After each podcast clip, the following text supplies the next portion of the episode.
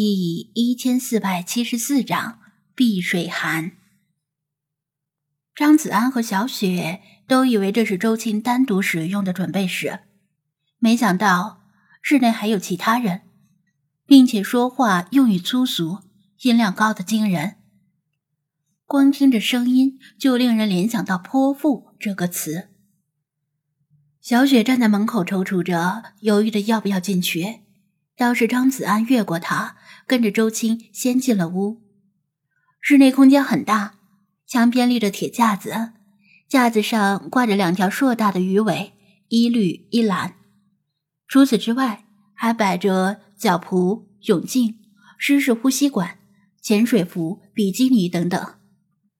此外，还有一些不知有何用途的小玩意儿。这间屋子与其他所有房间都截然不同。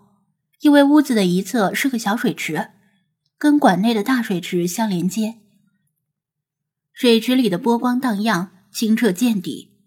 想来也是，扮演美人鱼的鱼尾长度两米，重达五十磅，差不多也是五十斤。就算是男人在腿上套进这玩意儿，恐怕也是举步维艰。何况像周青这样瘦弱的姑娘，所以必须套上鱼尾之后，马上就翻身入水。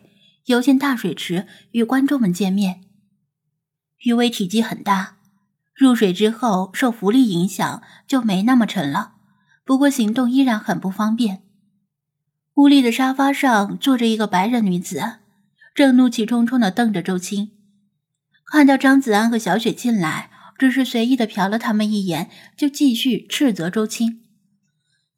白人女子大约三十多岁，相貌普通。但是与周青有一点非常相似，就是他们都身材高挑，而且很瘦，特别瘦。周青倒是似乎已经习以为常，面对他的斥责，默默承受，也不顶撞。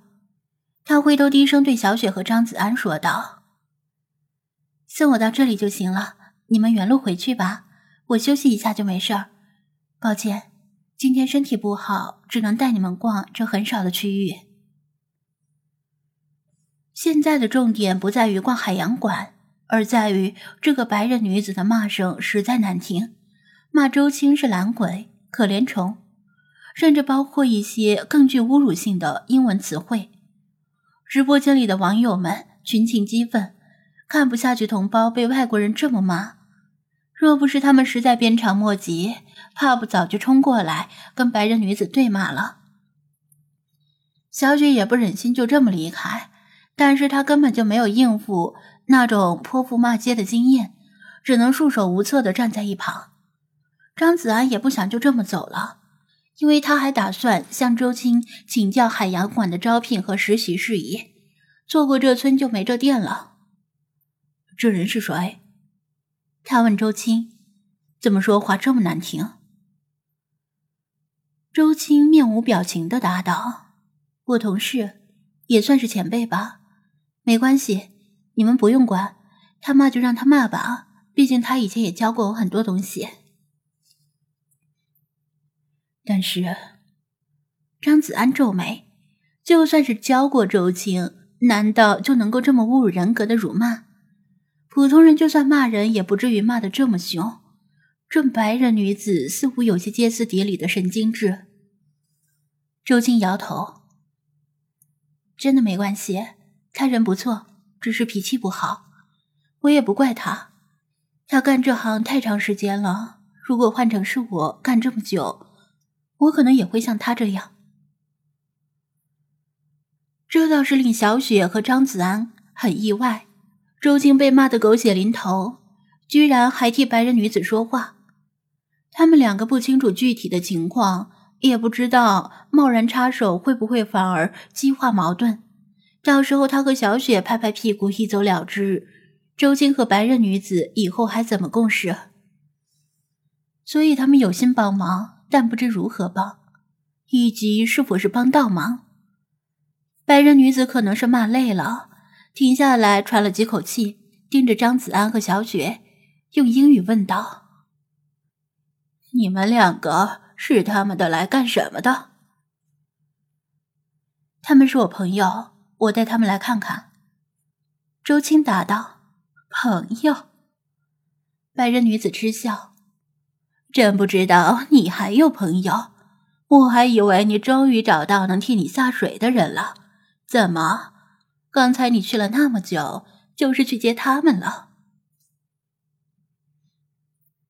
他指着铁架子上平铺的鱼尾，以命令的口吻说道：“现在马上换好衣服，演出快开始了。”小雪忍不住。用不太娴熟的英文说道：“她来生理期了，不能下水。来生理期不能下水，谁告诉你的？”白人女子不屑的反问道。小雪无言以对。来生理期的时候，尽量不要沾冷水，更不能泡在冷水里，这不是女性的常识吗？还用谁告诉？她走到小水池边。